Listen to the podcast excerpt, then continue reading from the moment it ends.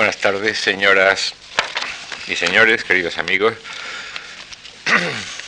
En este año que tantas conmemoraciones centenarias estamos celebrando, corremos quizá el peligro de dejar a un lado acontecimientos menos deslumbrantes, pero al menos algunos de ellos no menos eh, interesantes y fecundos. Por ejemplo, el centenario del nacimiento de uno de nuestros mejores historiadores del arte, don Enrique Lafuente Ferrari. Madrileño del Cuerpo Facultativo de Archivos, Bibliotecas y Museos, jefe de la sección de estampas de la Biblioteca Nacional, entre otros muchos cargos, de la Comisión Catalogadora del Museo del Prado, catedrático de Historia del Arte en la entonces Escuela Superior de Bellas Artes de Madrid, profesor visitante en innumerables universidades extranjeras. Enumerar ahora los méritos de don Enrique o esbozar siquiera las líneas maestras de su inmensa y eh, valiosísima bibliografía. Hay, por cierto, un catálogo bastante completo, hecho, me imagino, con amorosa deleitación por quien fue su compañera toda su vida y madre de sus hijos, la ilustre bibliotecaria doña Carmen Niño. Enumerar, digo, todo esto nos llevaría un tiempo precioso que hemos decidido dedicar, y estoy seguro que a don Enrique le hubiera gustado así, no a glosar eh, exclusivamente su figura, sino a reflexionar sobre la historiografía de la historia del arte en España una historiografía que eh, la Fuente Ferrari no solo enriqueció con numerosísimas aportaciones decisivas, sino que contribuyó a encarrilar por caminos nuevos y más fructíferos que los del mero positivismo en el que él eh, creció. A estos temas, a la reflexión sobre el objetivo y los fines y por lo tanto los medios que debe emplear el historiador del arte, dedicó don Enrique numerosas páginas y entre ellas el discurso de ingreso en la Real Academia de Bellas Artes de San Fernando, un discurso que más que discurso es un grueso volumen, un tratado que hoy sigue leyéndose con provecho y con placer, porque don Enrique era además, o quizá, eh, quizás en primer lugar, un excelente escritor que había aprendido de los 98istas aquello tan alabado y tan pocas veces practicado de la calidad de página. Un escritor que desde el arte, tanto el antiguo como el moderno, de Trajano a Picasso, se titula uno de sus muchos libros, un escritor que desde el arte y desde la crítica hecha luego historia, se propuso reflexionar sobre la sociedad española, sobre nuestra historia, sobre nuestra intrahistoria.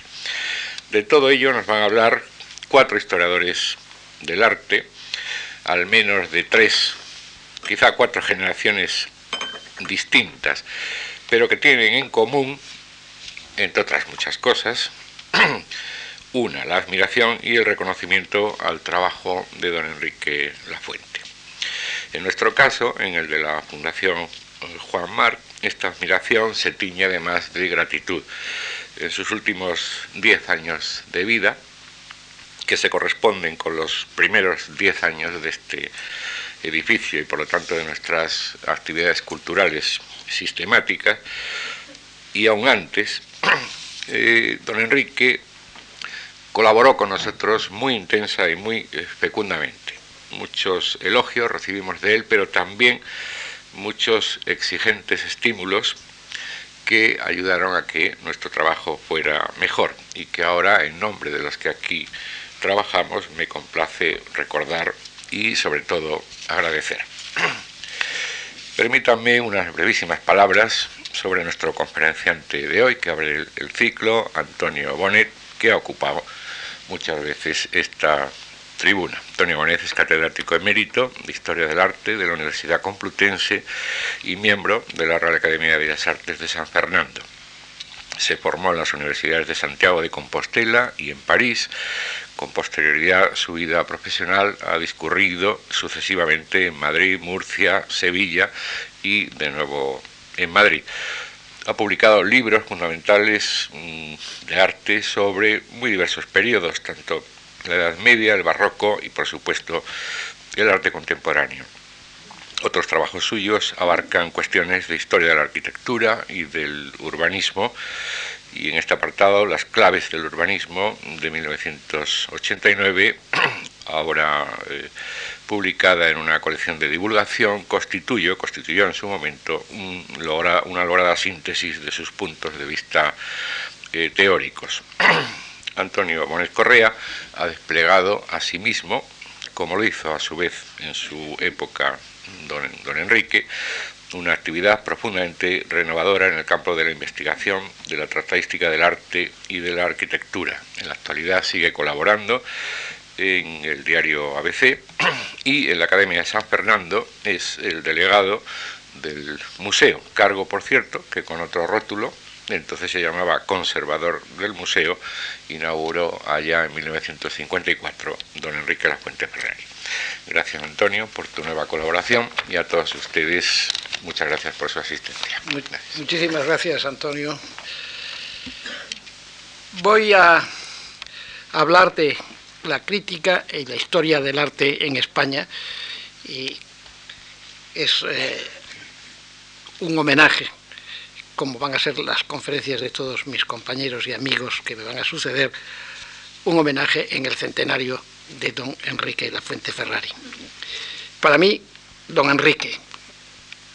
Don Enrique porque merecía todos los respetos como persona y además nosotros siempre llamábamos a nuestros maestros don Enrique. Don Enrique que era una figura fundamental no solo de la historia del arte, sino también de la historia de la cultura.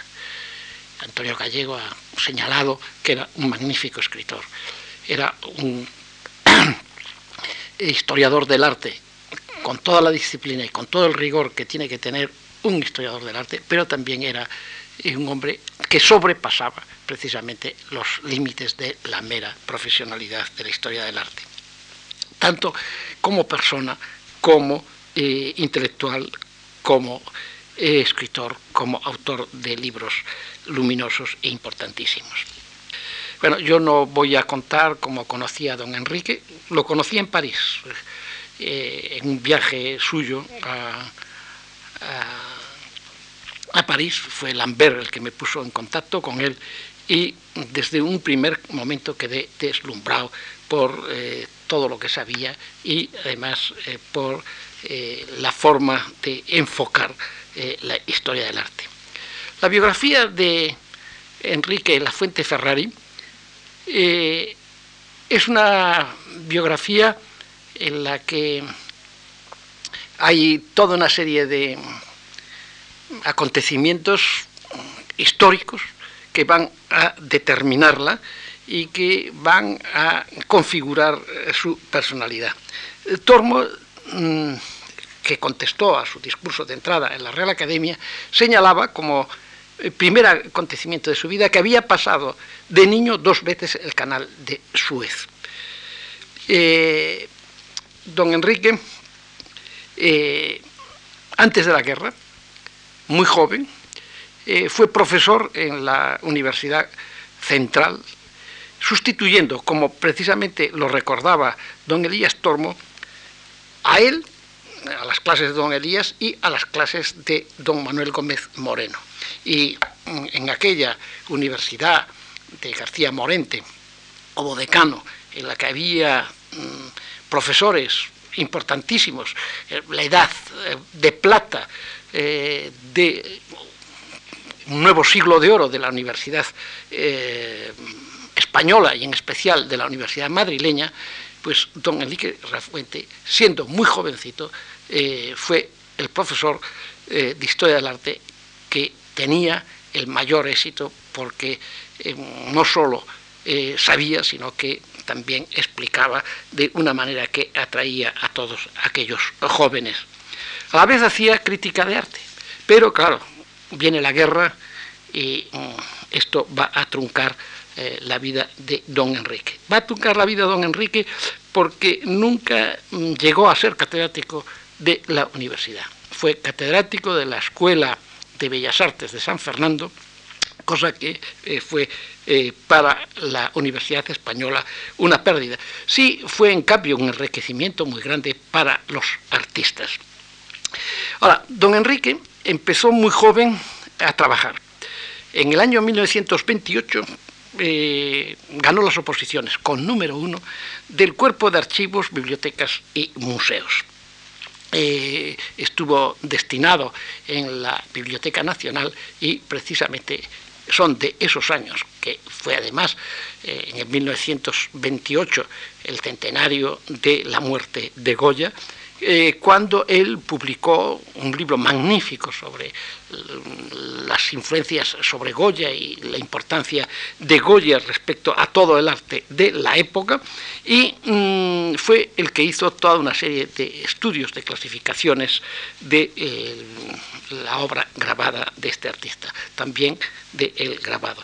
Precisamente él se va a ocupar después como académico en la de la Calcografía Nacional y Antonio Gallego es testigo, porque además es uno de los grandes conocedores y trabajó e hizo una gran labor y es autor de un libro fundamental sobre el grabado español y eh, puede dar testimonio de toda la relación de don Enrique con ese tipo de eh, trabajo con las estampas grabadas.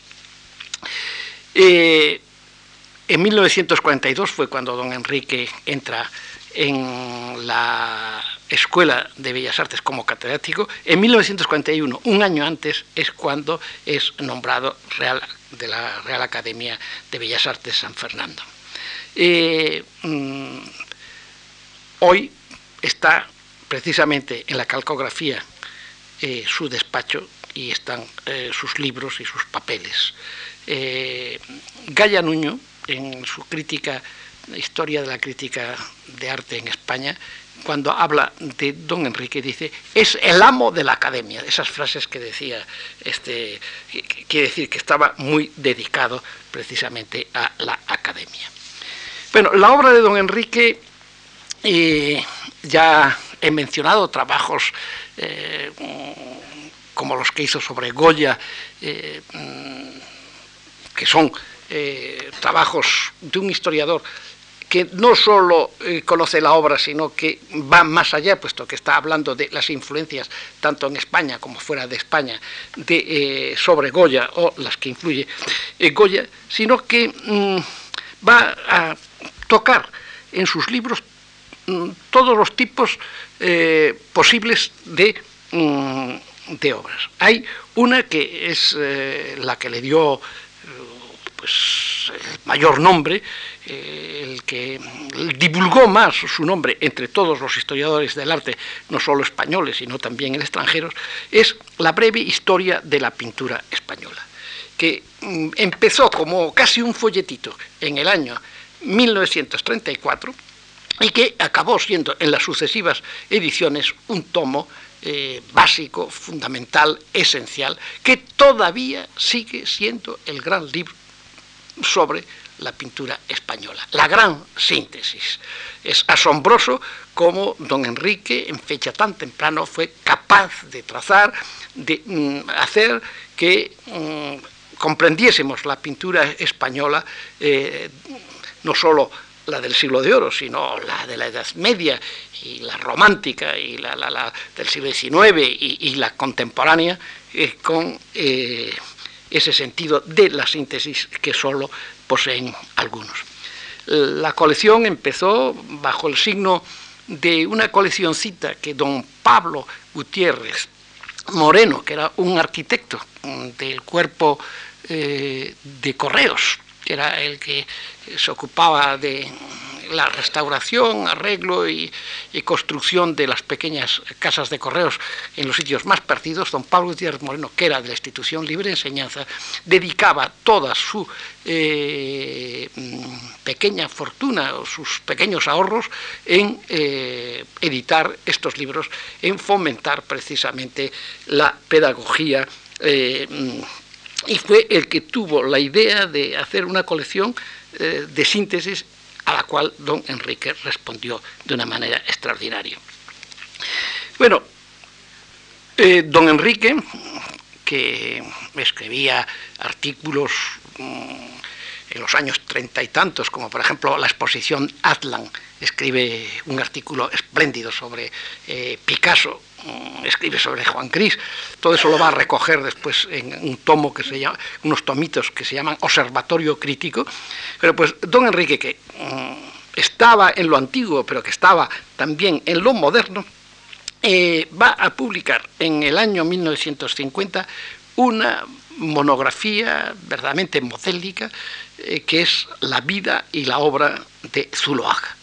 Estoy señalando esto porque pasa de la síntesis a, hacer un libro sobre un artista y eh, ese artista es analizado desde el punto de vista de su biografía, es analizado desde el punto de vista de su obra y tanto biografía como obra en relación con todo lo que sucede. Eh, yo recuerdo, por ejemplo, de esa lectura, como yo quedé deslumbrado eh, al ver cómo mm, hablaba de Gauguin y la influencia que Gauguin y los simbolistas franceses, pero el, dibujo, el, contorno, el perfil y la manera de dar el color estaba eh, reflejado en Zuloaga, o sea que había unos conocimientos que no eran la mera eh, biografía, sino que mm, don Enrique era capaz de hacer eh, un libro grueso, importantísimo, sobre un pintor.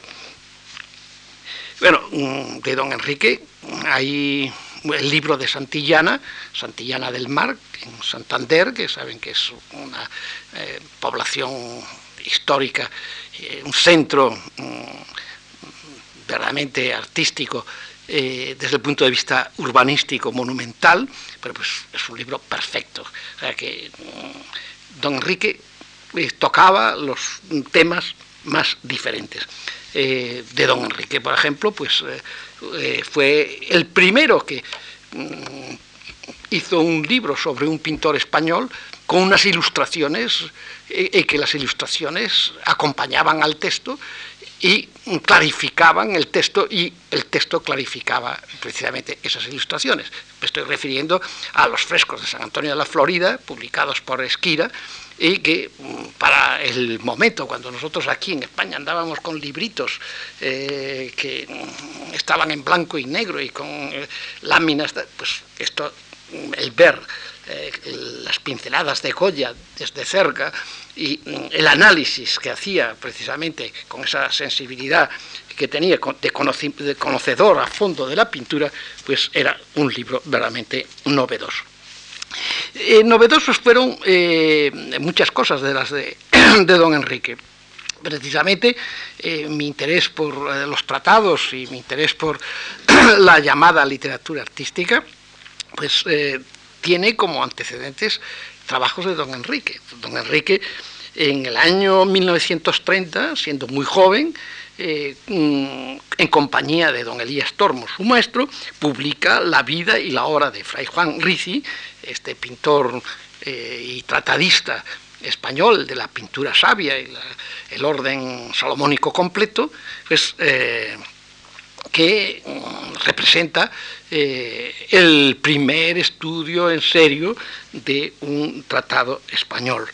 Como, por ejemplo, va a publicar en 1940 un artículo, a veces los artículos eh, son tan importantes como los libros, y este de don Enrique es verdaderamente pionero e importantísimo, que se llama Borrascas de la pintura y triunfos de su excelencia, nuevos datos para la historia del pleito, de la ingenuidad del arte de la pintura, que mm, es eh, un adentrarse en el mundo teórico eh, de lo que fue la pintura, pero también en el mundo de todas esas eh, pleitos, de todos esos problemas gremiales y personales y sociales que tenían nuestros pintores que eran considerados como artesanos y que mm, lo que quieren ser considerados como artistas y que mm, después eh, Julián Gallego, un magnífico historiador del arte, eh, compañero mío en la academia y compañero mío en la universidad, pues publicó un libro que se llama de mm, artesano artista. Bueno, pues don Enrique eh, es el primero en iniciar eh, esos estudios de ese tipo teórico. Don Enrique dio innumerables conferencias, fue un incansable conferenciante. Eh, conferenciante en España, fuera de España, en España, en Europa, en América, y viajó y queda hoy uno asombrado en esa época eh, la capacidad que tuvo don Enrique de ir para un lado para otro. Ahora, estábamos hablando de los distintos géneros de libros que escribió don Enrique. Don Enrique tiene un libro que es eh, fundamental, esencial eh, para todos nosotros, que se titula La fundamentación y los problemas de la historia del arte. Y ese mm, librito es un discurso es el discurso de ingreso en la Real Academia de Bellas Artes de San Fernando en el año 1950. Y se lo contesta don Elías Tormo. Es un discurso lúcido, muy bien pensado, muy denso, eh, en el que don Enrique muestra eh, su lectura de filósofos, eh, de historiadores del arte extranjeros, de filósofos y de mm, historiadores del arte, sobre todo germánicos, eh, que muestra también la influencia que sobre él ejerció el pensamiento de Ortega y Gasset, el raciovitalismo orteguiano, eh, Ortega, que, al cual le dedicará varios artículos, pero después le dedicará un libro sobre Ortega y la historia del arte, Ortega, que es uno de los escritores que ha escrito, eh, bueno, de los escritores, uno de los pensadores, de los filósofos españoles que ha escrito más sobre arte. Mm, Ortega, pues tenemos no solo eh, el arte deshumanizado, sino que tenemos después pues, sus libros y sus trabajos sobre Goya o sobre Velázquez. Bueno, pues este, esta fundamentación y problemas de la historia del arte de mm, don Enrique eh, fue a tal punto novedosa e importante que en la época en que existían las oposiciones a cátedra, eh, digo, todavía hay oposiciones, pero no son como las, de antes, pero aquellas reñidas oposiciones, había un ejercicio que era la memoria que había que presentar y que había que defender, pues todos los que se presentaban lo que hacían era una síntesis, una mm, imitación, una copia, casi podríamos decir, del de el libro de Don Enrique. El, libro de Don Enrique, este discurso, porque eh, le llamo discurso no porque solamente él lo hiciese como discurso, sino que es un discurso, eh, es toda una reflexión eh, que mm, empieza desde un punto y acaba cómo debe de ser un discurso con una hilación que es puramente conceptual.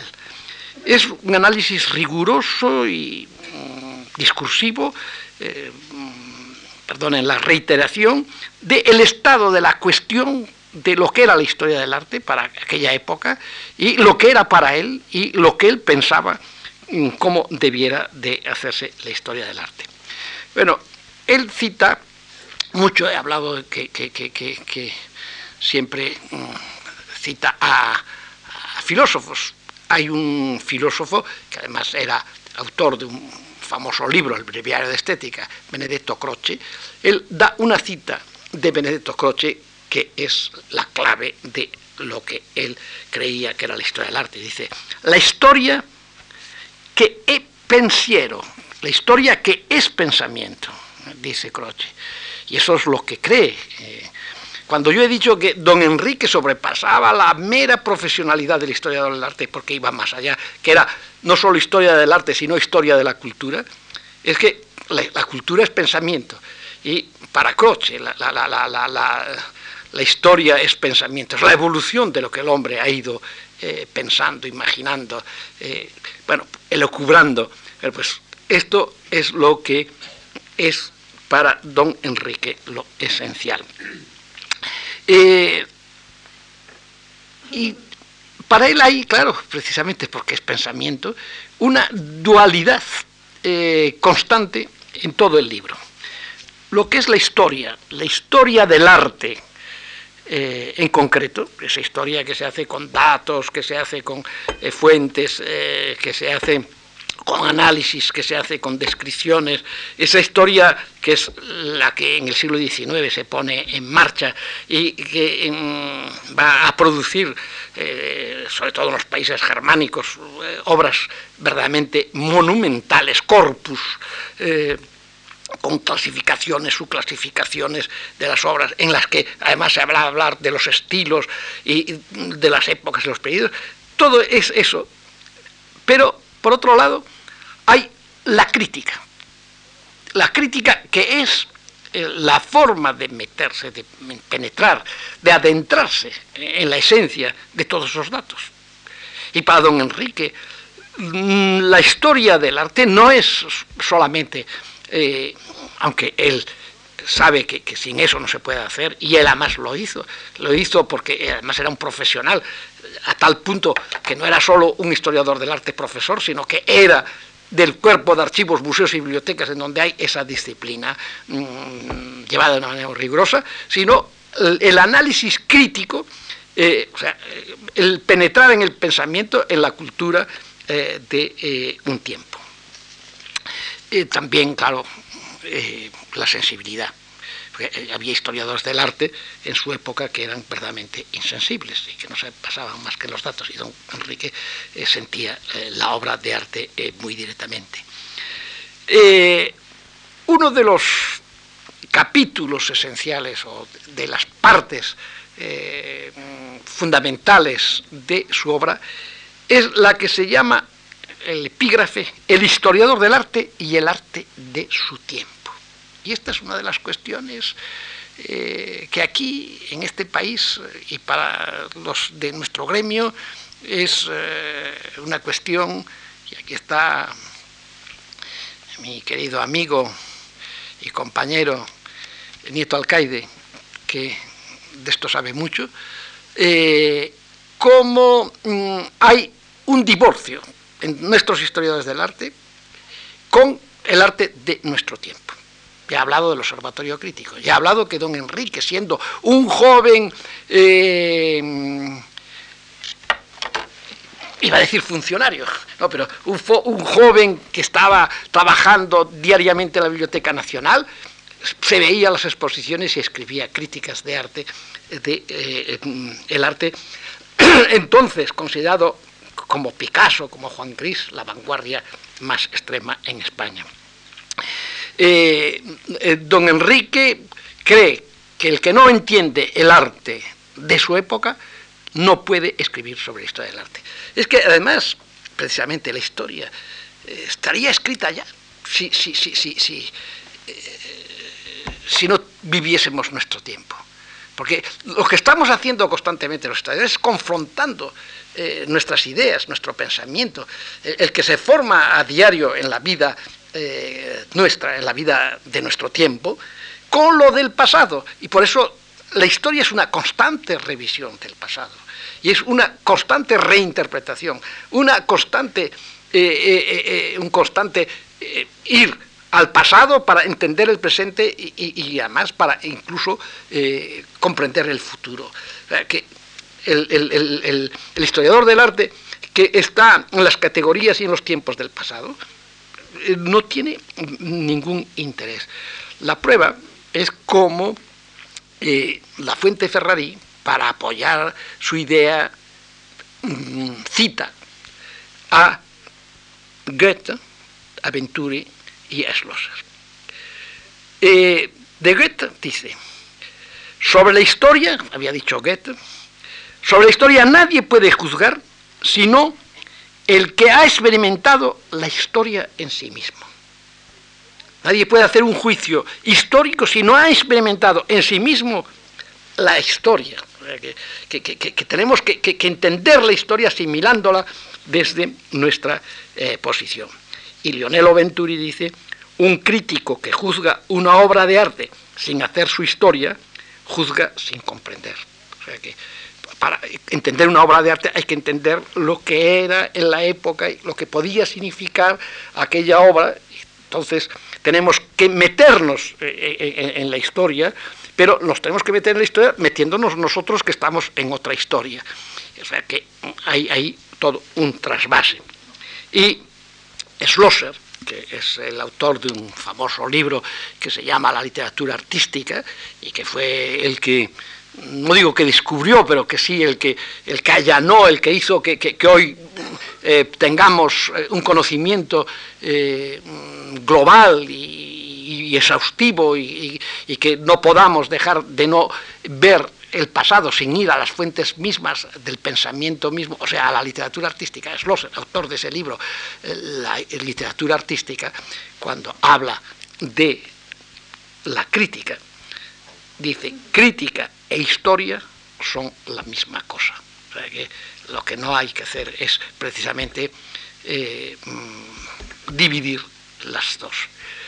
Eso que la fuente Ferrari está señalando que están siempre opuestas y que él no quiere que estén opuestas. Pero estas citas son muy reveladoras y, mm, claro, la dicotomía el divorcio que ha existido siempre entre la historia del arte, no solamente se ha dado entre la historia del arte y los historiadores del arte les ha faltado ese sentido crítico, a muchos, eh, o nos han querido a veces meter eh, algunos eh, antecesores nuestros que la historia del arte no era más que, ese mero dato positivo de la tía, del abuelo, del, padre, que puede ser reveladores de otras cosas, pero no tal como ellos lo hacían, pues esa, esa historia del arte, no solamente ese divorcio ha existido entre los historiadores del arte, sino que ha existido entre dos eh, mm, mundos que han sido el de los historiadores del arte universitarios y el de los críticos de arte. Y los que hemos vivido ese problema, los que hemos sido amigos de los historiadores, de los historiadores del arte y, hemos estado por profesión en ella, pero hemos hecho crítica de arte, y por eso yo citaba antes a, este a Víctor eh, Manuel Nieto Alcaide, pues eh, sabemos las luchas, y aquí está Elena Flores por ahí, que es crítica de arte, que existieron siempre entre los historiadores del arte y los eh, críticos. El desprecio de unos a otros, desprecio absurdo. Y eh, precisamente el caminar por un lado y por otro los que debieran de haber caminado juntos. Bueno, son categorías diferentes, es indudable, los historiadores del arte que se dedican solo a, o que aparentemente están en el pasado. Eh, pero no son nunca opuestos. Eh, lo terrible, y esto es una de las cosas que sucede hoy en día en nuestras facultades, es que al estar divididas en secciones, los de la sección de arte contemporáneo menosprecian a los de la Edad Media, como diciendo son unos anticuados, esos son, creen que por el mero hecho de estudiar el arte medieval son unos anticuados. Los artistas no entendieron eso así. Eh, Picasso eh, sigue el arte ibérico, sin determinado arte medieval, sin determinadas incursiones como las que hizo hasta en el barroco, como eh, con Velázquez, pues nos ha mostrado cómo se reinterpreta desde la misma creación el, pasado o lo que puede ser. Pero ya digo, por desgracia, en nuestras facultades eh, aún todavía eh, existe esa dicotomía y existe esa, eh, esa diferenciación.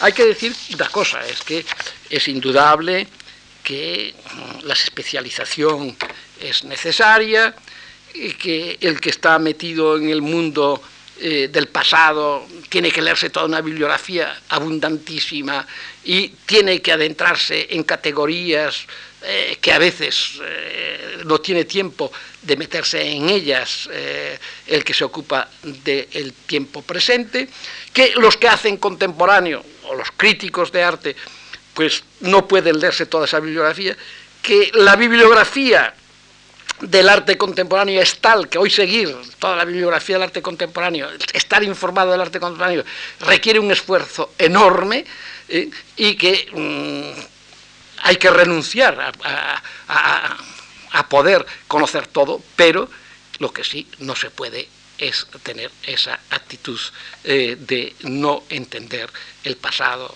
desde el presente, ni lo del presente sin el pasado. Bueno, eh,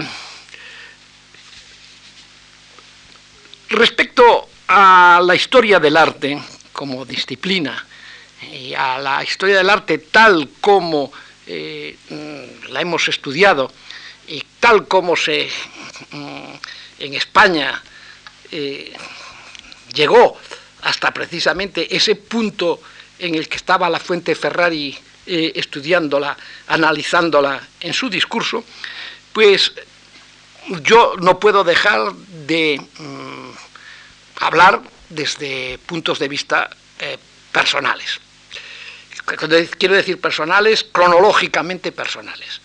Eh, yo estudié en la Universidad de Santiago de Compostela, eh, Historia del Arte, y estudié en la posguerra, y por lo tanto sé en qué punto y hablo ya de la bibliografía, estaba ahora hablando de que hay una bibliografía tan tremenda que no podemos seguir, la poquísima bibliografía de la que disponíamos entonces.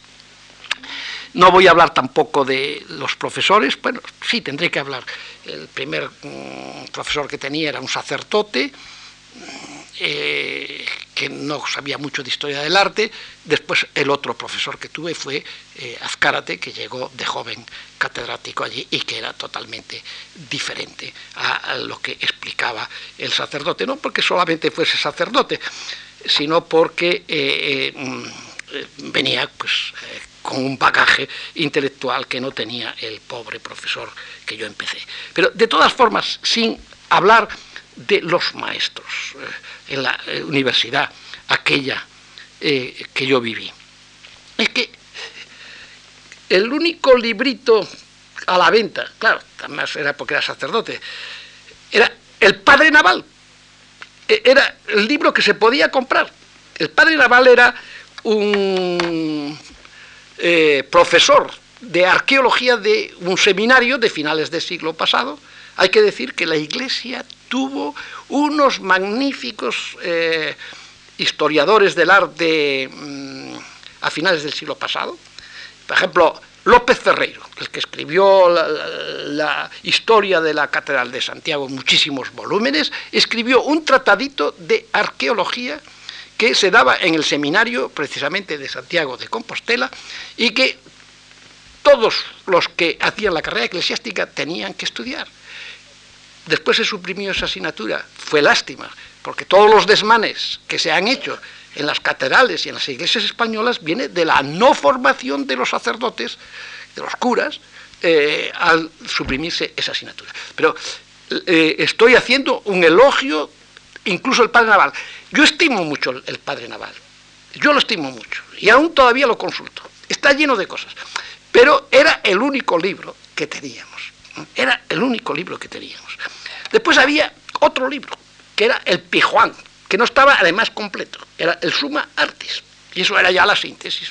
Bueno, don José Pijuán, que fue un personaje especialísimo y que habría que hablar de él como historiador del arte, que era un catalán, que mm, había estado en Canadá, después eh, había vuelto a Barcelona, que había pertenecido pues a toda la eh, rama de la institución libre de enseñanza, pero la institución libre de enseñanza escribió un librito sobre don Francisco Giner de los Ríos, eh, no la rama del centro, sino en Cataluña, bueno, pues don José Pijuán, que después murió en, Ginebra, y murió en una fecha, pues, en los años 60 y algo, pero pues don José Pijuán mm, acometió lo que nadie podía acometer, como además había inglés pues, eh, podía asimilar toda la, bibliografía extranjera, lo que hasta entonces nada más que se conocía a través de traducciones de libros eh, franceses.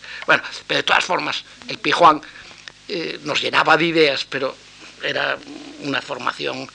Eh, había, respecto a esa formación en esa época, una cuestión. Era la literatura. En la literatura había también dos caminos. Era, o se leía el Balbuena y Prat, que era un libro publicado antes de la guerra, deslumbrante, y que, decía, o se leía, o se estudiaba, ¿eh? que además entonces estudiaba mucho por manual, el Don Juan Hurtado eh, y Palencia.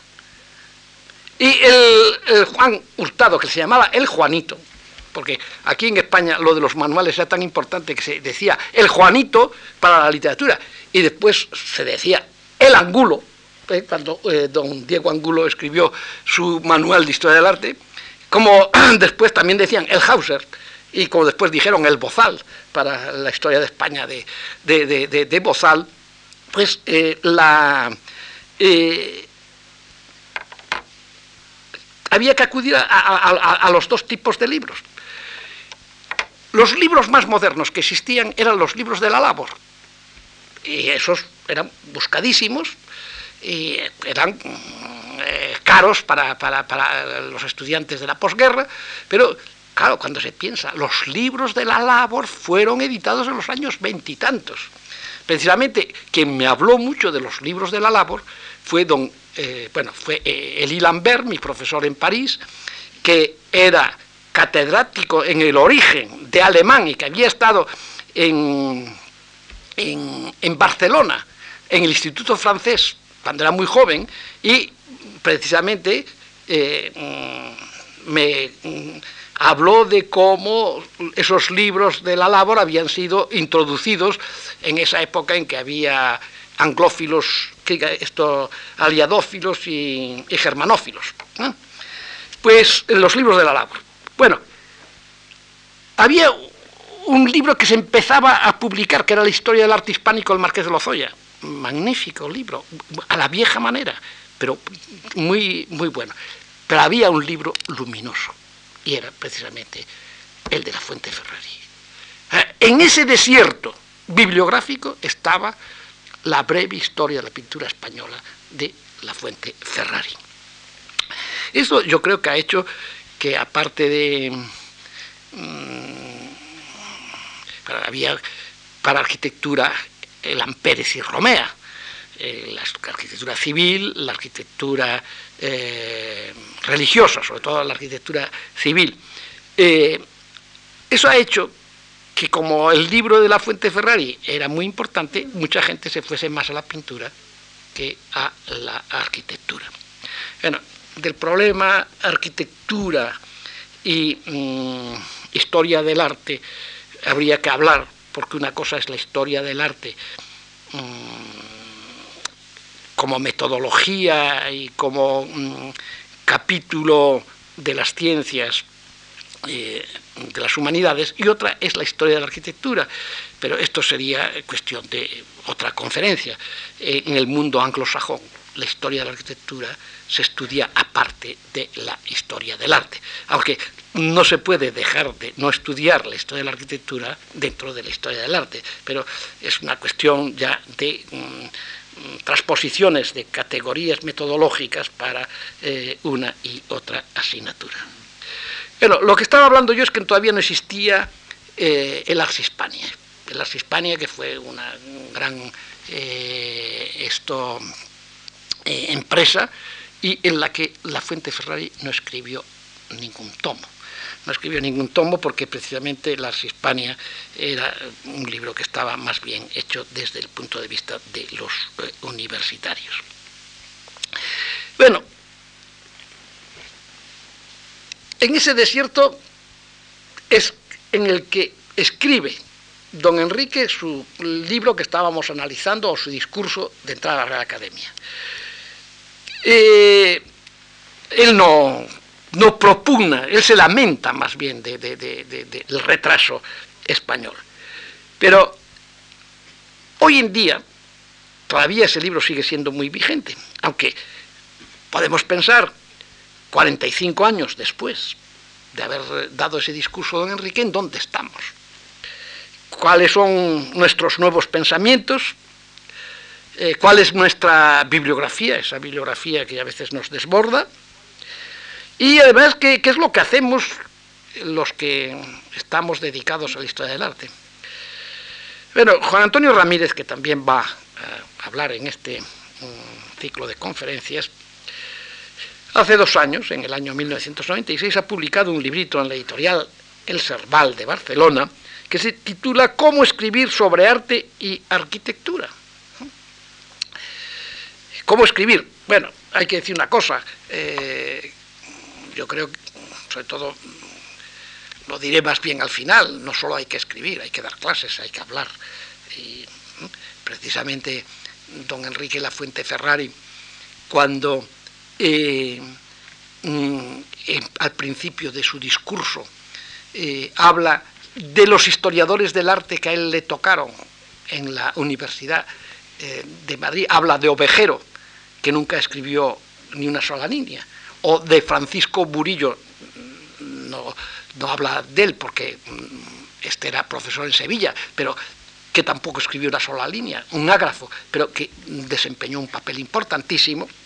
Bueno, eh, pero eh, el, libro de Ramírez se trata de cómo escribir y es, si podemos decir, el estado de la cuestión actual de eh, las preocupaciones esenciales de los historiadores del arte.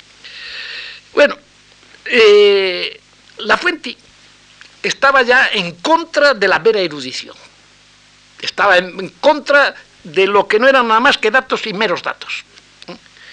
Eh, la prueba de que estaba así, de que esos datos pueden incluso llegar a como los árboles, han de dejar ver el bosque, eh, que esos datos pueden ofuscar. Y, eh, es la cita que hace, otra cita reveladora, de un francés, Poincaré, eh, un científico, que dice, una acumulación de hechos no es una ciencia, como un montón de piedras no es una casa. Esos que acumulan, acumulan, acumulan y después no dicen absolutamente nada. Y además es horrible. En eso la, historia del arte mm, bien llevada ha sido los que han publicado fuentes y las han publicado como fuentes.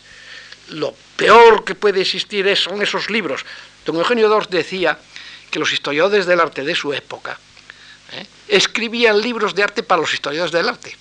Y don Eugenio Dors, que era un hombre luminoso en sus conceptos sobre el arte, era un gran crítico de arte, pues don Eugenio Dors pues, eh, acertaba cuando decía esto. Hay eh, eh, historiadores del arte que escriben acumulando datos, pero lo escriben tan mal, con tal falta de sintaxis, que uno no sabe si están diciendo esto o lo otro, y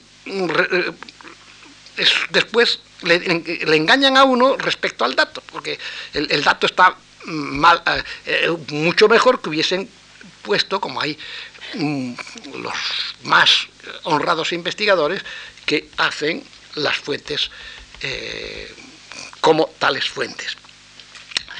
Bueno, la, el desprecio español dirán que estoy arremetiendo un poco contra nosotros, pero, pero había un desprecio y aún existen en, muchos, por la síntesis, por lo que llaman ensayos. ¿eh? Eh, y en cambio, eh, ese, mero montón de piedras que no es una casa, esos hechos acumulados que no son una ciencia, pues hizo que pasasen desapercibidos o que no tuviesen eh, la repercusión que debían de tener determinados libros. Porque yo estaba hablando de ese desierto en mi época, pero en mi época, cuando yo era estudiante, en el año 1944, María Luisa Caturla publica un libro que se llama Arte de épocas inciertas. Claro, María Luisa Caturla era una gran señora que se había formado en Viena, había asistido a clases de Schlosser, precisamente, y a clases de toda la escuela de Viena, era una mujer que había viajado, eh, era una mujer muy elegante, e, e, era una mujer que además era muy rigurosa eh, como historiadora del arte.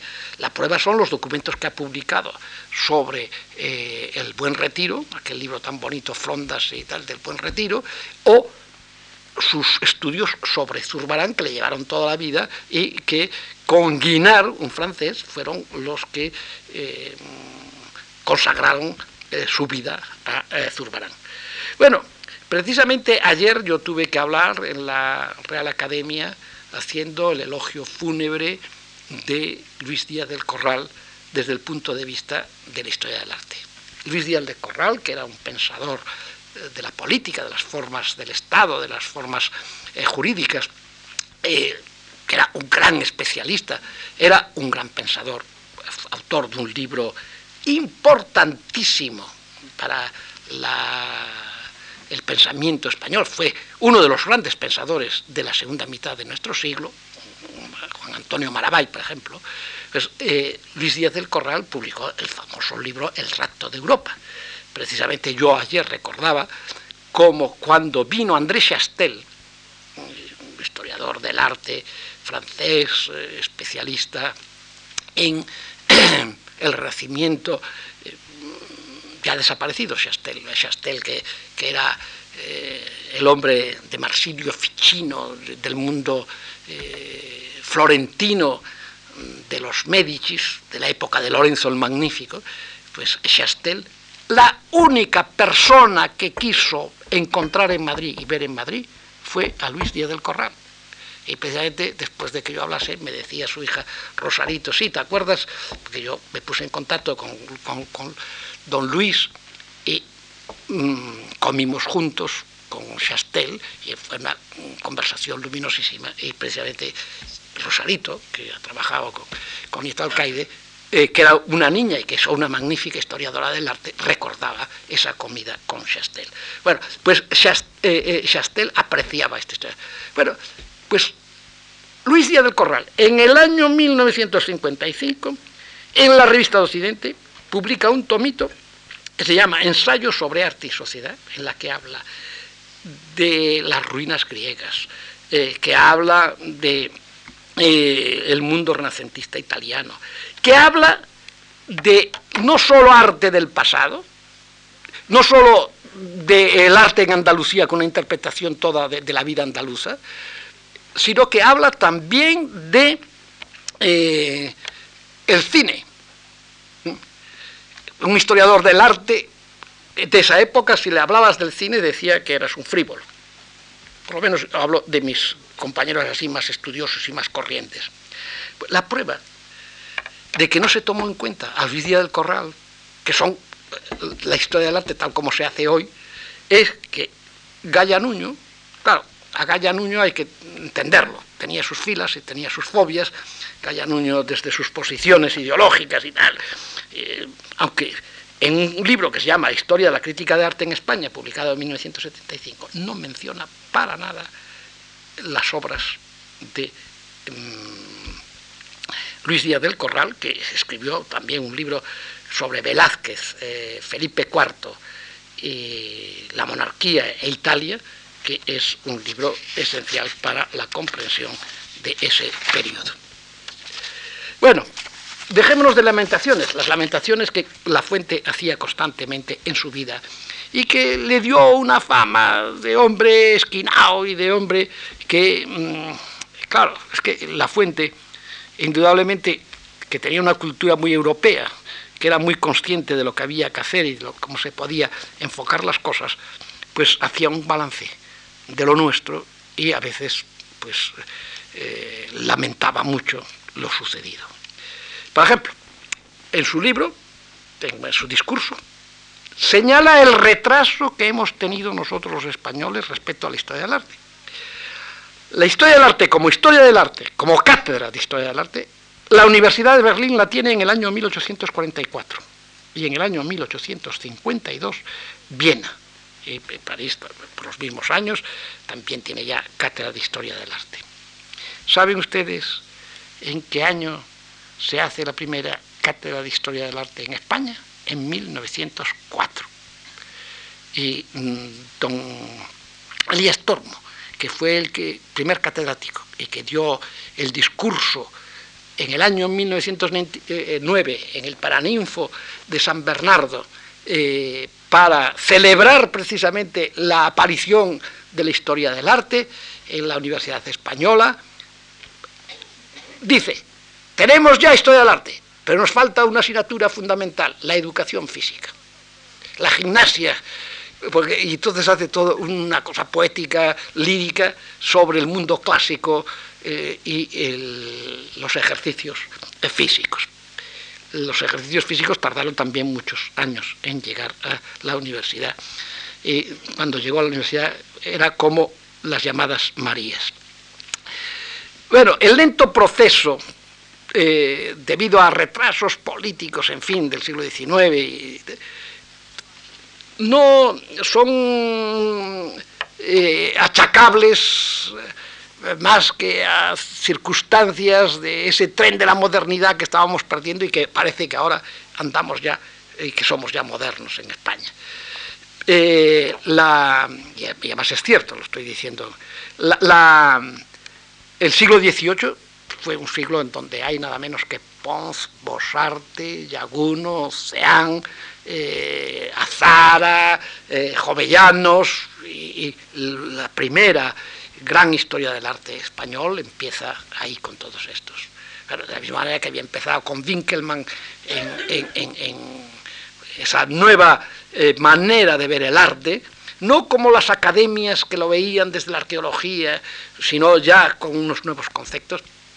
Pero después viene, aunque vamos a tener figuras muy importantes como Cruzada Villamil, como Mariátegui, bueno, en fin, podría citar eh, toda la serie del siglo XIX, como eh, hasta eh, llegar a mm, Giner de los Ríos, por un lado, Méndez Pelayo por otro, y a posiciones más o menos conservadoras o más y menos innovadoras, hasta que llega don Juan Facundo Riaño, el, yerno de Gallangos, y mm, se empiezan a publicar libros sobre arte, el Beruete, en fin, eh, de todo esto muy ligado o a un sector muy conservador católico, que es el de Menéndez Pelayo, o a ese otro de la institución libre de enseñanza eh, que don Francisco Giner, que escribía, y escribió mucho sobre arte, y su hermano Hermenegildo, eh, pues van a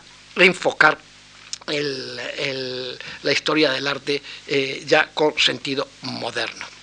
Lo que sí es que este principio del siglo XX, este 1900, eh, después del desastre del 98, marca una nueva etapa para nosotros los estudiantes del arte, porque hay un ministro, Antonio García Alix, que crea, bueno, eh, es un regeneracionista, eh, ministro en un gobierno conservador pero eh, liberal, un gobierno de Silvela, el nuevo Ministerio de Instrucción Pública y Bellas Artes. que en el siglo XIX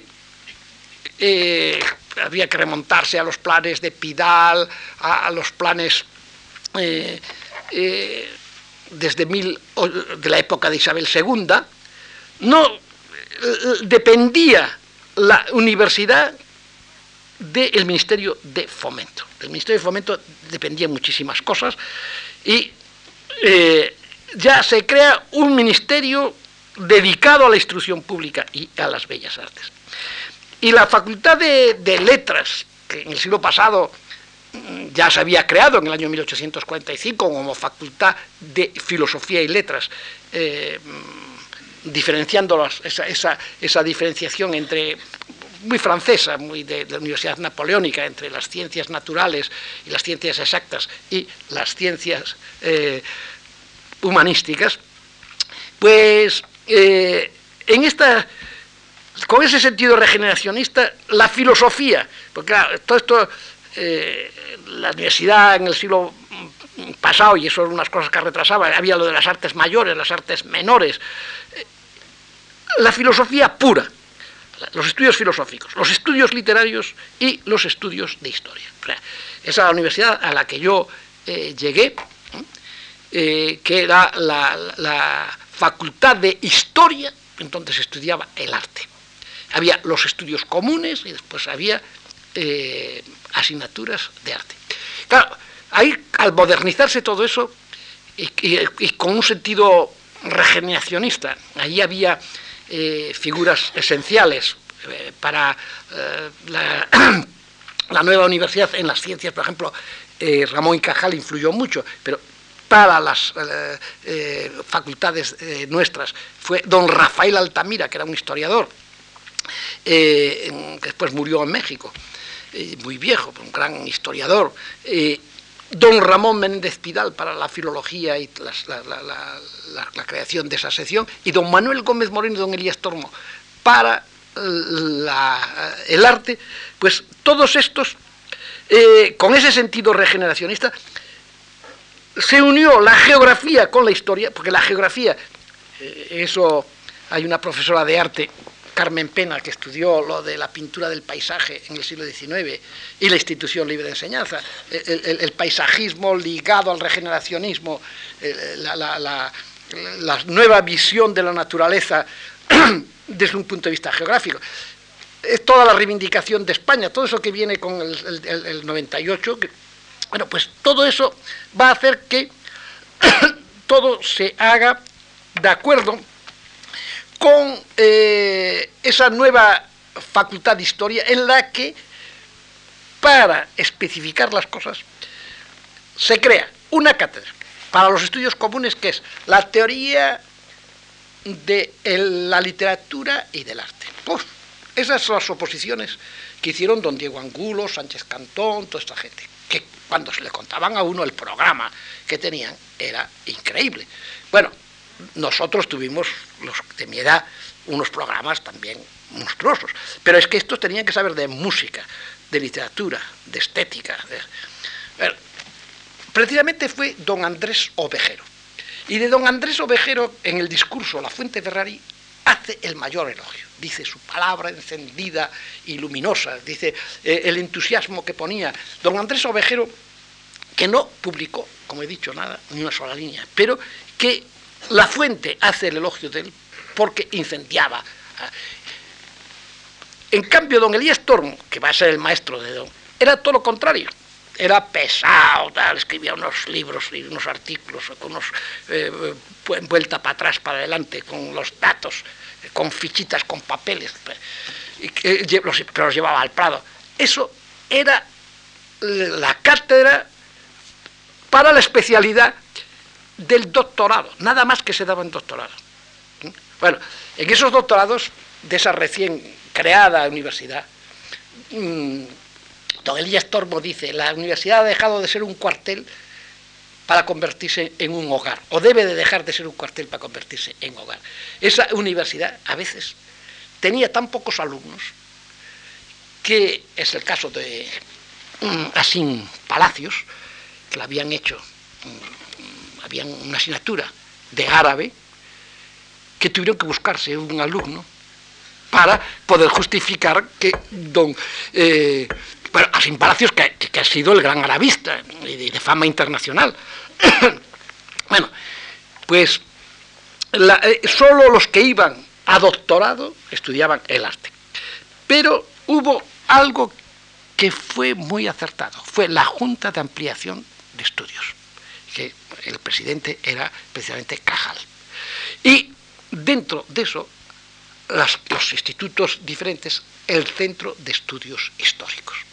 El Centro de Estudios Históricos que mm, esto mm, dirigió don Elías Tormo y mm, don Manuel Gómez Moreno. Eh, de ahí salió después de la guerra eh, con Ibáñez Martín y todo eso eh, el Consejo Superior de Investigaciones Científicas.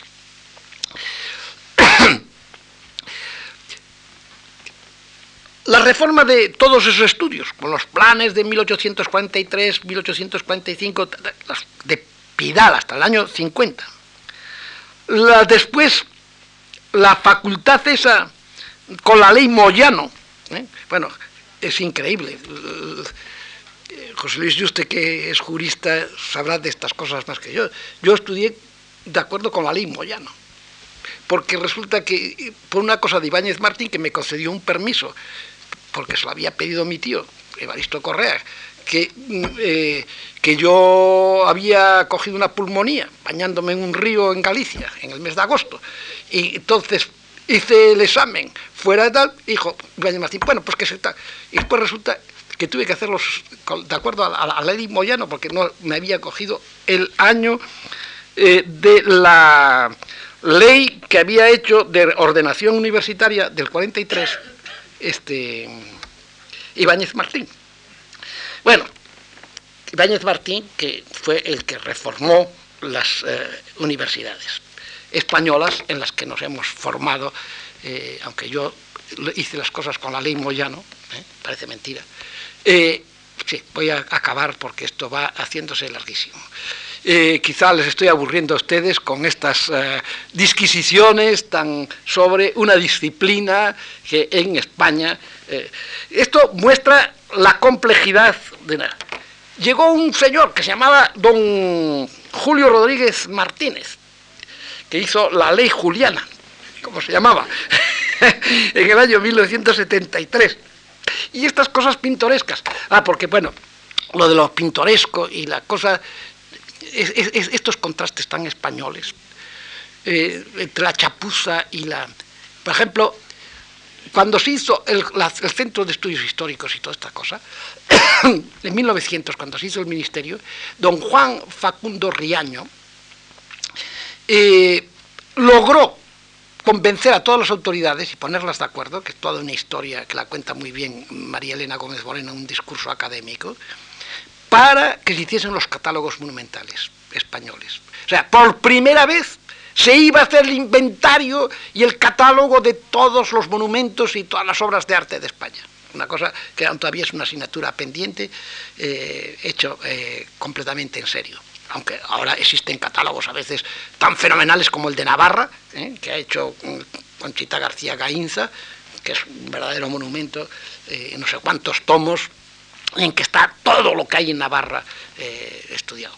Bueno, pues esos catálogos los hay muy buenos, los hay maravillosos, que son los de don Manuel Gómez Moreno que descubrió monumentos como San Pedro de la Nave, Santiago de Penalba, que no sabía ni que existían y que iba además eh, en, mula, con, aquellos aparatos de fotografía, sacaba los planos, sacaba las fotografías.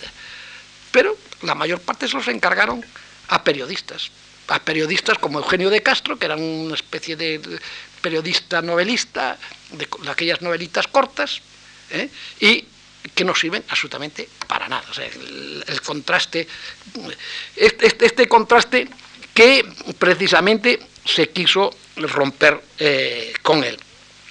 Bueno, eh, en el año 1973 el decreto de Julio Rodríguez Martínez eh, hizo que la universidad se dividiese en facultades. Y esto yo creo que fue un mal terrible, porque se, pasó de la facultad de filosofía y letras, con esos estudios comunes y con esas asignaturas, a las facultades de geografía e historia, las facultades de filología y las facultades de filosofía y ciencias de la educación. Y entonces se crearon los departamentos, se ven las secciones. No es cuestión aquí de criticar si son bien o si son mal los departamentos, lo que sí es cierto es que quizá lo que habría que haber hecho no era departamentos, eran institutos. Precisamente el Centro de Estudios Históricos eh, tenía un sentido eh, muy moderno. Institutos eh, no de segunda enseñanza, institutos quiere decir centros en los que se estudiase interdisciplinarmente una disciplina y nuevas disciplinas. Pero son esos apaños que son los que se hacen. Bueno, lo que yo eh, voy a todo esto es que eh, mm, hoy eh, tenemos, debido precisamente a esa división de departamentos, y de secciones dentro de esa nueva facultad de Geografía e Historia, eh, pues la sección de arte. Eh, precisamente yo vivía eh, acababa de llegar a, Madrid en los años 60 cuando Chastel, para la información de historia del arte, la información de historia de la, una revista que él dirigía, me encargó el estado de la cuestión. Lo escribí, ahí está publicado, y yo abogaba. Entonces, todavía no existían las especializaciones. Hoy yo no estaría a favor de ello. Creo que mm, Víctor también, que está aquí, mm, estaría de acuerdo conmigo. Ya no se sabe historia. Eh, ya los alumnos eh, no estudian más que la obra de arte fuera de todo contexto. Sin embargo, hay toda una serie de acontecimientos históricos que hacen que con las autonomías y con las nuevas universidades y con todas estas cosas se haya desarrollado la historia del arte fenomenalmente bien y que hoy exista toda una pléyade de jóvenes historiadores del arte, magníficos, estupendos, y que se ha avanzado muchísimo, y que aquel desierto sea todo lo contrario, y que hoy se están publicando obras esenciales eh, y se están publicando no en los grandes centros y en las grandes universidades, sino en universidades muy nuevas y muy pequeñas. O sea, que esto eh, podríamos decirlo como contrapartida precisamente de la eh, historia del arte que para mm, algunos, y sobre todo para los alumnos que empiezan, eh, puede ser por lo menos desde mi punto de vista, mal orientado, pero los resultados, que no son los de la división actual, sino quizá de la herencia del otro con lo eh, mm, del pasado, precisamente de la semilla que había sembrado don eh, Enrique Lafuente Ferrari, pues eh, haya dado ese resultado. No voy a hacer yo aquí, es imposible, el recuento de todas las generaciones de profesores. Eh, por ejemplo, pues el Marqués de Lozoya, Angulo, Camón, Sánchez Cantón, Azcárate, todo, con, ah, por ejemplo, un profesor que tuvo toda su vida en, el exilio, bueno, toda su vida, una parte de su vida, que fue don Juan de la Encina, eh, que era un, eh, un vasco magnífico eh, escritor y que fue director del Museo de Arte Contemporáneo, un hombre que unía precisamente el, pasado. No voy a hablar de esa generación intermedia la que están Camps Cazorla, Salas, eh, Chamos Olamas, Hernández Díaz, Sancho Corbacho, eh, por ejemplo, pues eso, Sevilla con... tendría que hablar yo, claro, de las revistas, Archivo Español de Arte, tendría que hablar para esa época y para, de antes de la guerra y de después de la guerra, eh, del Instituto Atmayer de Barcelona, de, tendría que hablar de, mm, del archivo más, tendría que hablar del boletín de la Sociedad Española de Excursiones, en fin, del boletín de Valladolid, que, fue importantísimo. Lo que sí es que de toda esa primera generación, ¿eh? Eh, pues sale mm, otra generación de la que que es la, la, mía, que son Martín González, Pita Andrade, Julián Gallego, eh, Pérez Sánchez, que es el más joven de todos nosotros y magnífico historiador del arte, Santiago Sebastián, que desapareció, en fin, eh, eh, no voy aquí a, decir todos los nombres, y si no olvidaría algunos, pero lo que sí es cierto es que todos y los más jóvenes, ya hablaríamos de los más jóvenes, los más jóvenes ahí los tienen, son Neto Alcaide, son eh, los que van a hablar, eh, Ramírez, eh, Delfín Rodríguez, bueno, pues Fernando Marías, en fin, hay, podría decir muchísimos más. Bueno, en cómo escribir sobre arte y arquitectura, precisamente Ramírez da las biografías de unos y de otros. Bueno, yo he dejado de hablar de los críticos de arte. De Dors podríamos pasar hasta mm, Moreno Galván o Aguilera Cerny, pasando por Cirilo Popovici o por Westerdal o por...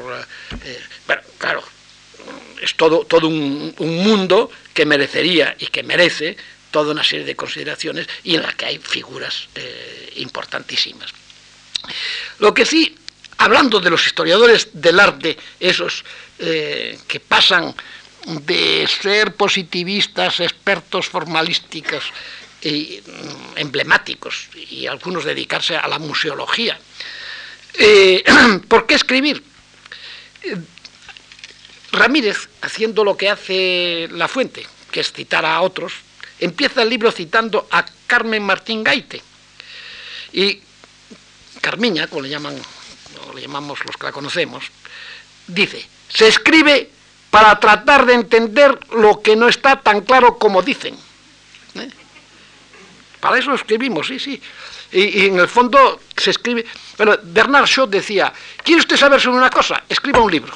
¿Eh? Si se pone uno a escribir sobre algo, acaba uno sabiendo de aquello. Bueno, descubrir el secreto, desvelar el misterio del arte, ese arte que nos fascina. Sí, pero no solo hay que escribir, hay también la delectación. Y hay también los que explican esos ágrafos, ¿eh? porque no hay que olvidar que el conocimiento, el conocimiento tal como lo entendía Sócrates, es oral, es el diálogo. Y que la universidad, y esto tendríamos que hablar de la misión de la universidad, que es la que escribió Ortega, pues es precisamente la comunicación, y no es solamente a través del libro. Eh, Dos decía, pobre de aquel que no tiene un maestro, y que no tiene nada más que libros, el príncipe que lo aprendió todo en los libros. Los libros son muy importantes. Yo creo que Ramírez se equivoca, no solamente escribir, es también dar la clase en el aula, es transmitir la torcha encendida, eh, es eh, la enseñanza, es esa didascalia que mm, todos estos maestros, como don Enrique, eh, nos la han dado, que nosotros hemos procurado bien o mal darla, pero ese amor al arte que es el que hará que la historia del arte, que está muy bien encaminada y que hoy cuenta con magníficos historiadores del arte, pues siga adelante. Nada más, muchísimas gracias.